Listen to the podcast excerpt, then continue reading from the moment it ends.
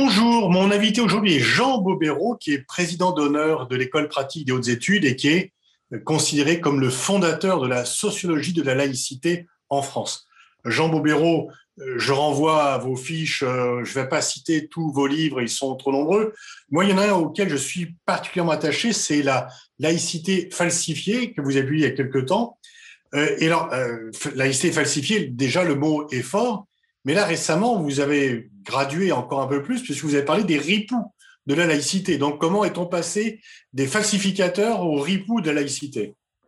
Oui, ben, alors, ripoux, c'est aussi prendre des choses avec humour, puisque ça fait allusion à, un film. Bon, donc c'est un peu du second degré, mais c'est pour indiquer qu'il y a des gens qui euh, se réfèrent à la loi de 1905 en lui faisant dire le, contraire de ce qu'elle dit. Et, donc, euh, c'est une manière à la fois vive, effectivement, mais aussi un peu amusante, ironique, euh, de euh, dire que ces gens euh, se fondent soi-disant sur la loi de 1905 qui est au cœur de la laïcité en France, mais en fait, ils prônent une laïcité qui demande ou exige même, on pourrait dire, le contraire, disons, de ce qu'a dit la loi de 1905, exactement ce que la loi de 1905 a refusé, parce qu'il ne suffit pas de lire la loi de 1905, il faut aussi voir les débats et voir les propositions, les amendements qui ont été refusés par les promoteurs de cette loi.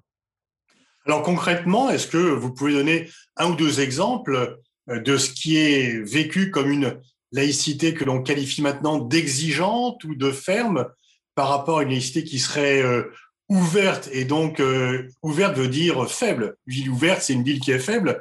Quels sont les exemples euh, concrets que vous pourriez mettre en avant de dévoiement de cette laïcité de la loi de 1905 eh bien, euh, bon, je, donne dans cette, cette, tribune du Nouvel Obs, là où j'ai parlé des ripoux de la laïcité, je donne plusieurs exemples, mais je vais en reprendre deux, un plus général et un précis. L'exemple général, c'est le fait qu'il y a eu le, titre 1 de la loi de 1905 commence par dire que la République assure la liberté de conscience, garantit le libre exercice des cultes, et pas seulement du culte comme acte cultuel, mais des cultes, et culte, c'est le terme juridique pour euh, dire religion en France. Bon, et puis, euh, l'article 2 dit qu'il n'y a plus de culte officiel en France et plus de, budget des cultes. Mais, euh, disons, ce titre premier a été l'objet de, justement de très vifs débats, c'est-à-dire qu'un certain nombre de propositions ne parlaient pas euh, de la liberté de conscience et du libre exercice des cultes, et mettait directement en article 1 le fait qu'il n'y ait plus de religion officielle euh, et qu'il n'y ait plus de budget des cultes. Et d'autres propositions euh, mettaient en premier toujours cet article 2 sur la fin de l'officialité religieuse et reprenait un petit peu l'article 1 ensuite, mais en le tronquant et en le réduisant à une liberté individuelle et pas le libre exercice des cultes en tant qu'entité collective. Et euh, on a exactement des fois euh, cette manière de voir les choses de mettre d'abord euh, la non-officialité des religions avant la liberté de conscience et le libre exercice des cultes, et de réduire ce libre exercice des cultes à une sorte de liberté intime, mais même dans les dictatures, vous gardez une liberté dans votre fort interne. Euh, bon, et donc, ce n'est pas du tout euh, la loi de 1905. Bon, voilà, ça, c'est un exemple général. Et un exemple précis euh, d'un article à qui on avait fait dire le, contraire de, ce qu'il disait, c'est l'article 40. Euh, bon, certains tiraient officiellement de cet article 40 le fait que les religions ne pourraient pas euh, avoir des interférer, disons, avec le domaine politique. Et, par certains côtés, la séparation, c'est bien une séparation entre le pouvoir politique et les autorités religieuses, mais ça ne veut pas dire que les autorités religieuses n'ont pas le droit de prendre position dans les débats de société. Et là, euh, euh, cet article 40, alors je passe sur les détails techniques, mais disons pendant euh, huit ans, pour assurer la transition de la loi, il y avait encore des pensions pour les ministres du culte. Donc ça maintenait pendant huit ans certaines incapacité au niveau politique pendant le temps où les, ministres des cultes recevaient encore des pensions, et ça prenait fin au bout de huit ans. Bon. Et donc, au bout de huit ans, il n'y avait plus aucune inéligibilité. Un, curé pouvait être maire, un curé pouvait être député, etc. D'ailleurs, il y a eu des députés euh, catholiques euh, comme le chanoine Kir ou l'abbé Pierre euh, pendant les années 50 en France. Bon.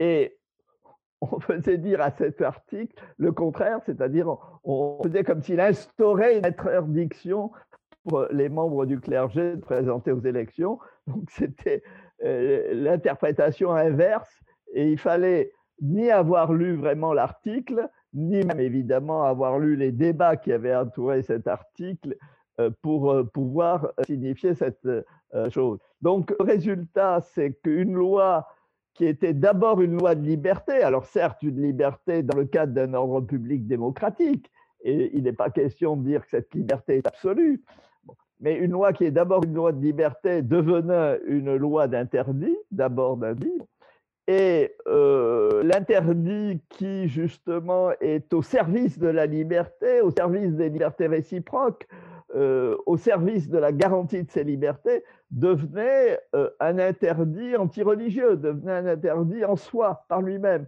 Donc la loi de 1905 était effectivement falsifiée, dévoyée. Alors, comment expliquer ce dévoiement? Est, Est-ce qu'il y a un projet? Euh, Vous travaillez, vous, depuis des années sur les questions de laïcité. Et euh, est-ce que vous constatez qu'il y a des débats qui ne se posaient pas auparavant? Euh, parce que il y a eu une époque où on n'allait pas transformer ou contester la loi de 1905 pour lui faire dire l'inverse. Comment expliquer l'hystérisation des débats sur la laïcité dans la période actuelle?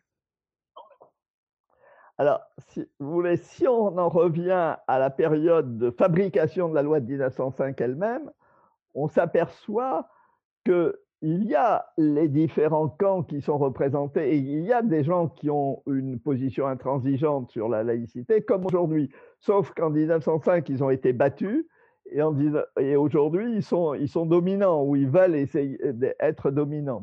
Alors, pourquoi? Ça veut dire que et en 1905 et aujourd'hui, il y a des peurs. Hein. il y a des peurs parce que la vie n'est pas un fleuve tranquille, qu'il euh, y a des gens qui euh, menacent, disons, la, société. Bon. Mais toute la stratégie de Briand, ça a été de dire il faut séparer euh, la grande masse des catholiques qui veulent pratiquer leur religion, mais des fois de manière traditionnelle, de manière même qui peut nous, euh, qui peut heurter des libres penseurs, mais c'est leur liberté, avec ce que euh, euh, Briand appelait les catholiques surexcités, une petite minorité de catholiques surexcités, qui sont des ennemis pleins et entiers, je dirais, de la République. Bon.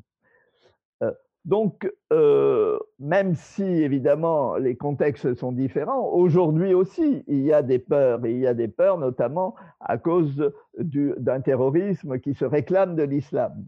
Mais au lieu d'employer la stratégie de Briand, c'est-à-dire d'isoler ces terroristes et de dire que la grande majorité des musulmans ont le droit de pratiquer leur euh, culte tranquillement, y compris de manière assez traditionnelle, euh, bon, il n'y a pas l'imposition d'une modernité euh, qui devrait être intériorisée par euh, euh, tout un chacun. Bon, au lieu de dire ça, on fait une sorte d'amalgame, on fait une sorte de continuum, disons, entre un certain nombre de gens qui ont une pratique de l'islam un peu rigoureuse, si vous voulez, et puis ces terroristes islamiques.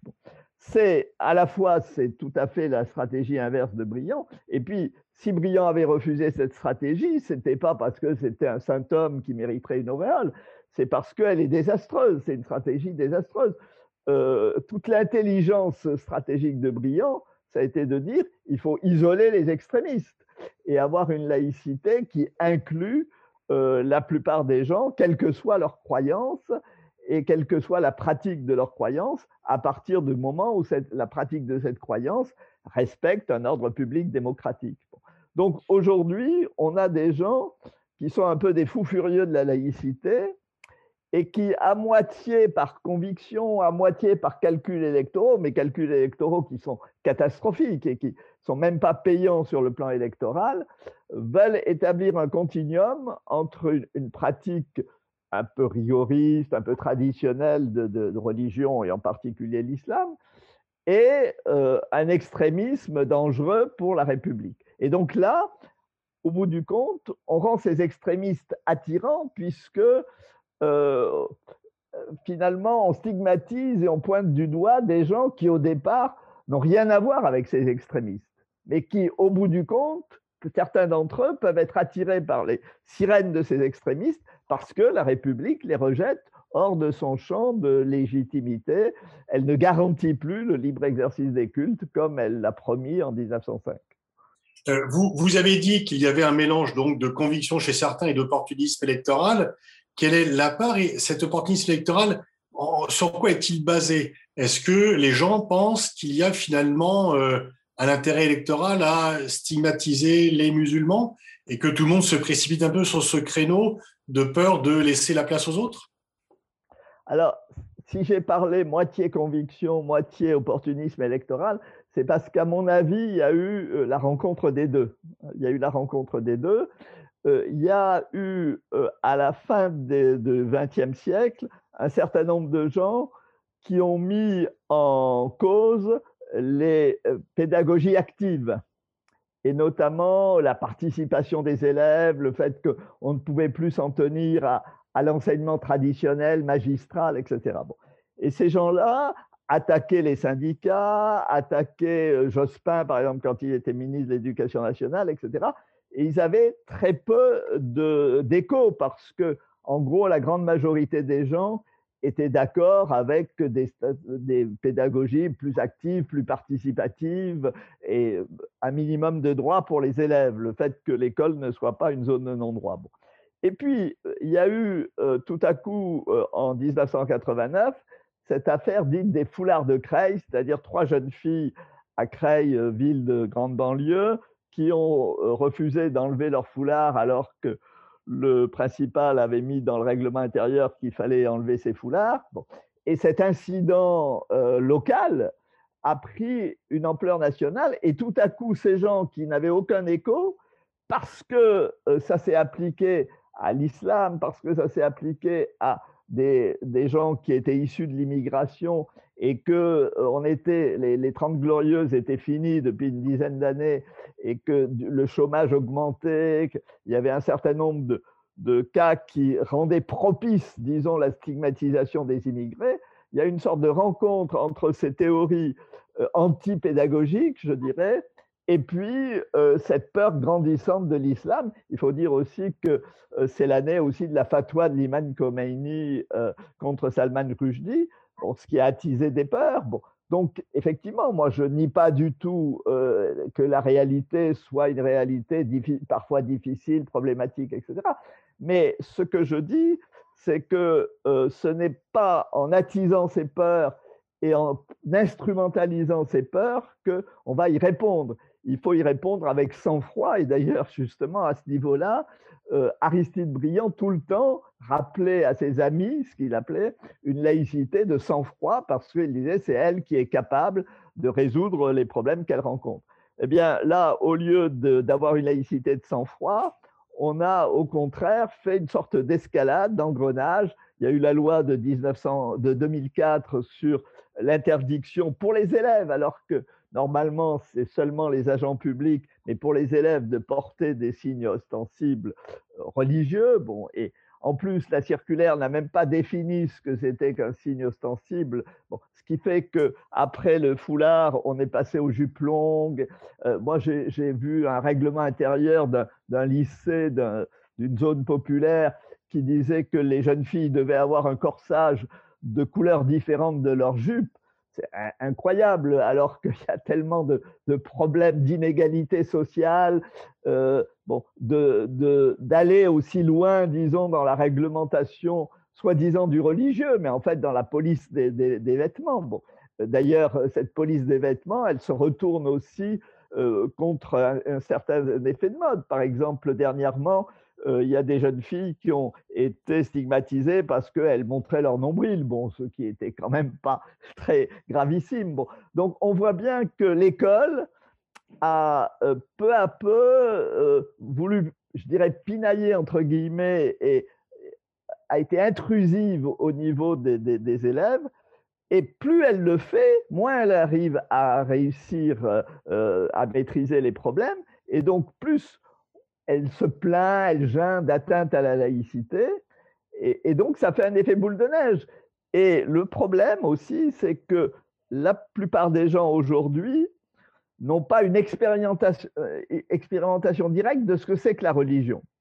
Euh, en 1905 ou encore dans les années 1950, les gens euh, connaissaient dans leur famille, dans leurs amis, etc., même quand ils n'étaient pas eux-mêmes croyants de convictions religieuses, il connaissait des gens qui avaient des convictions religieuses. Il les voyait pratiquer. Donc, il, voyait un peu ce que c'était que la religion. Maintenant, beaucoup de gens sont des athées, disons, de deuxième ou troisième génération, et dans leurs amis, n'ont pas de gens qui ont une pratique religieuse.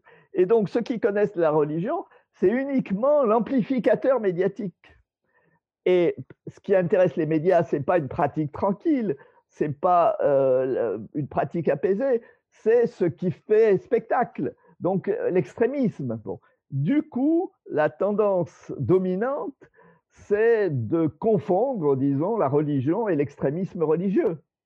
Et c'est cela qui est très embêtant parce que, à force de confondre cette euh, pratique de la religion et cet extrémisme religieux, eh bien, on est dans ce qu'on appelle en sociologie les prophéties autoréalisatrices, c'est-à-dire qu'on pousse les gens vers cet extrémisme à force de les, de, les stigmatiser comme extrémistes, alors qu'au départ, ils demandent simplement à pratiquer leur religion tranquillement. Donc, si je vous suis bien, euh, ceux qui ont une, euh, vision dite exigeante ou euh, considérée comme falsifiée de la laïcité, en fait, œuvrent contre la laïcité, tout en proclamant leur amour inconditionnel pour cette même laïcité. Oui, je crois qu'ils sont contre-productifs. Et, euh, j'en donnerai une preuve qui est un peu paradoxale de la part de quelqu'un qui serait qualifié volontiers d'intellectuel de gauche, c'est le fait que l'armée, elle, n'a pas cette vision de la laïcité. Euh, euh, bon, l'armée, le politique lui donne des missions au Sahel qu'on peut discuter, mais ça, ce n'est pas le débat d'aujourd'hui.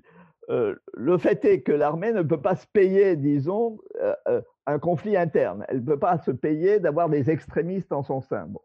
Et donc, son encadrement a compris que le meilleur moyen d'éviter justement qu'il y ait des extrémistes au sein de l'armée, alors qu'il y a pas mal de gens qui sont de culture ou de religion musulmane, puisque l'armée de métier a aussi un aspect d'ascension sociale. Du coup, ils, pratiquent une euh, laïcité qui est fidèle à, celle d'Aristide Briand, qui laisse tranquillement pratiquer la religion. Euh, la loi de 1905 permet d'avoir des aumôniers et euh, l'armée forme ces aumôniers, elle les intègre à l'institution militaire puisqu'ils ont le grade d'officier, elle les paye convenablement. Et, et 1905, la loi de 1905 prévoit cela, rend possible cela. Et du coup, il s'avère que euh, l'armée est une institution qui, paradoxalement, maîtrise mieux la laïcité que l'école. Et l'Observatoire de la laïcité, puisque dernièrement l'Observatoire de la laïcité a été injustement supprimé, avait proposé euh, de faire la même chose dans les prisons. On sait très bien que les prisons sont un lieu où il y a un risque de radicalisation. Et euh, actuellement, il y a des aumôniers dans les prisons, c'est la loi de 1905, mais ces aumôniers, je dirais, ils sont payés au lance-pierre, c'est-à-dire qu'on leur donne euh, un certain dégrèvement de leurs frais, mais qui ne couvrent même pas leurs frais de transport.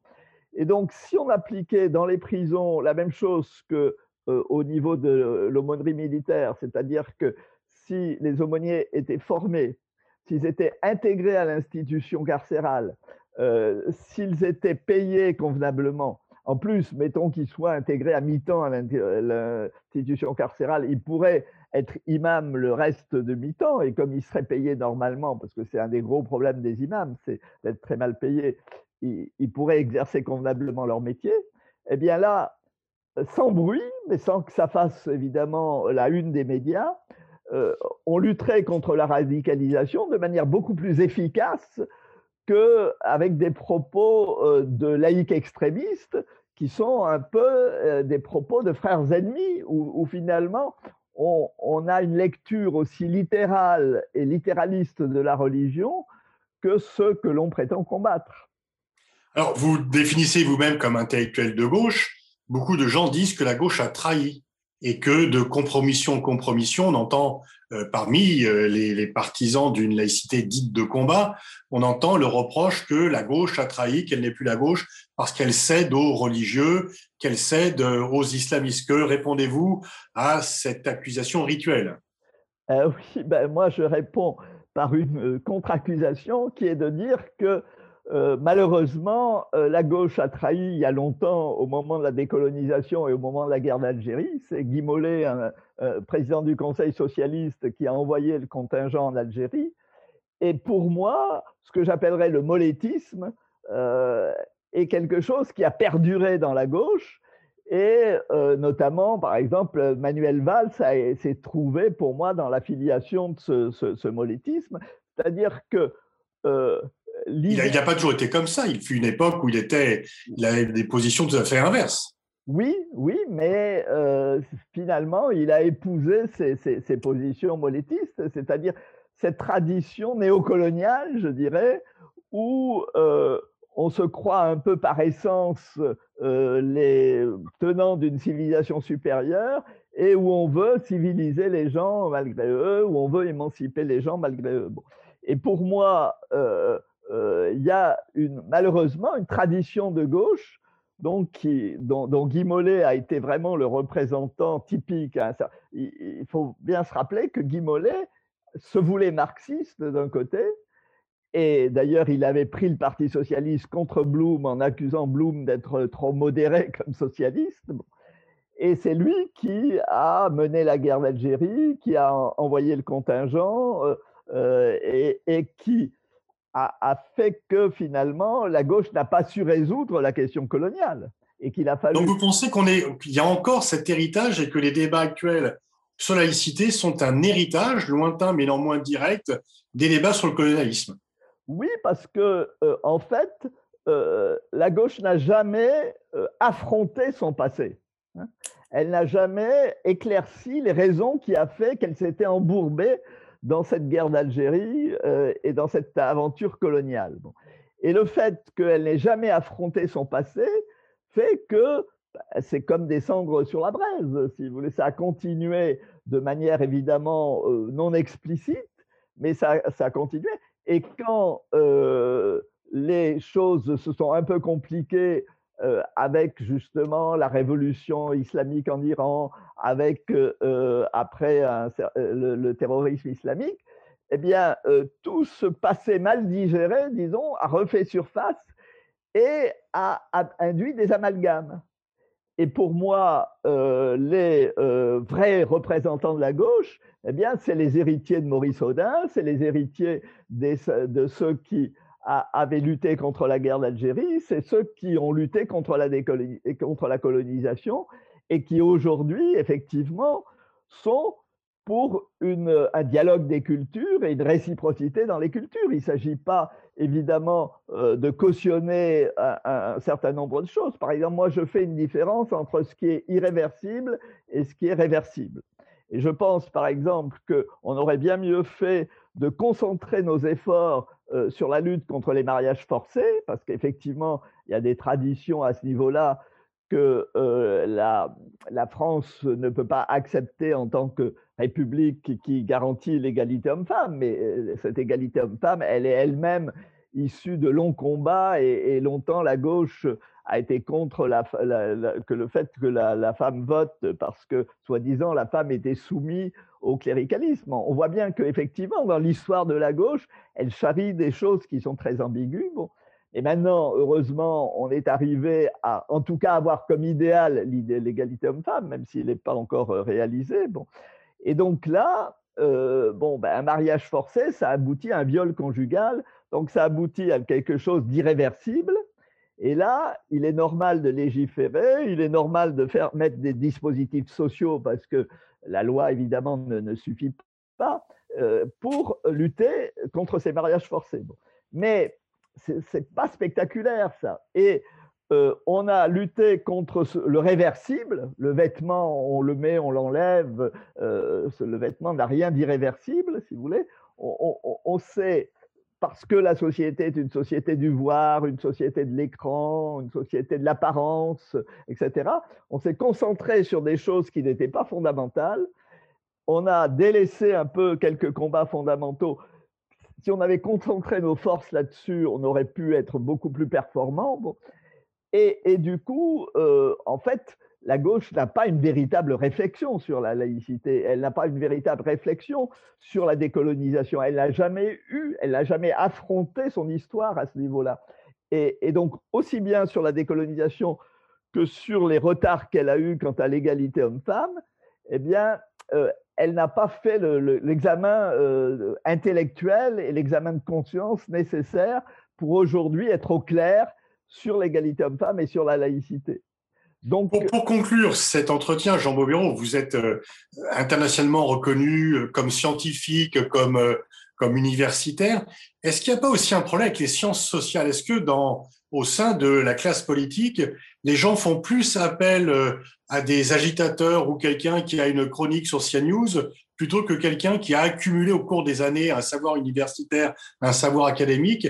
Est-ce qu'il n'y a pas un peu aussi un refus du savoir finalement et qu'on préfère euh, euh, donner la parole, y compris au niveau officiel, à des gens qui n'ont pas des travaux très épais, mais qui ont une parole forte et qui correspond au vent dominant, et que finalement les sciences sociales qui pourraient être utiles en la matière sont négligées euh, ou même malmenées?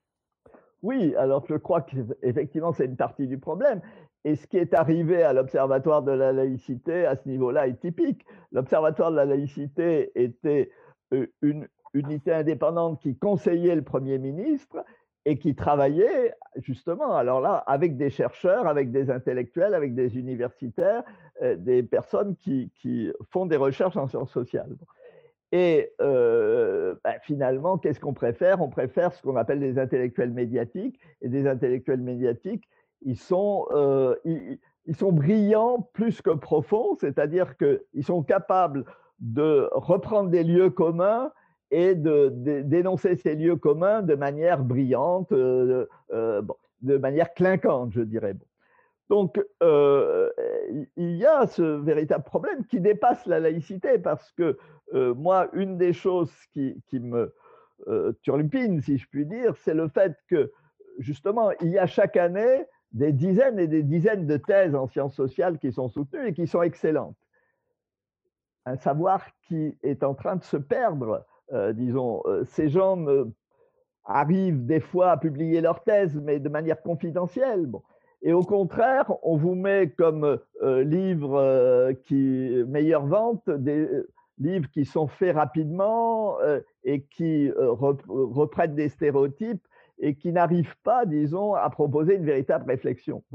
Donc, si vous voulez, la laïcité, pour moi, c'est un miroir aussi de l'ensemble de la société et c'est euh, un appel, disons, à faire une société qui arrive à maîtriser euh, les écrans. Il n'est pas question de revenir, disons, au lampes comme dirait l'autre, mais il faut arriver à trouver une tension entre les outils qui sont des outils performants et intéressants que nous donne le numérique, et puis le fait que euh, ces outils doivent être au service d'une réflexion intellectuelle et pas, euh, disons, le maître que l'on sert euh, en, faisant une prime à ce qui est clinquant, ce qui est brillant et, pas profond, disons, ce qui est superficiel.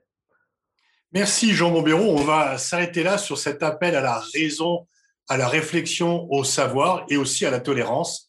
Euh, autant d'ailleurs euh, de phénomènes qui sont malmenés pour, euh, en ce moment. Merci Jean Bobéro. Je renvoie à la lecture de ce livre. Je crois que c'est vraiment le, essentiel, La laïcité falsifiée, que vous avez publié à la découverte. Merci, au revoir Jean Bobéro. Au revoir, merci.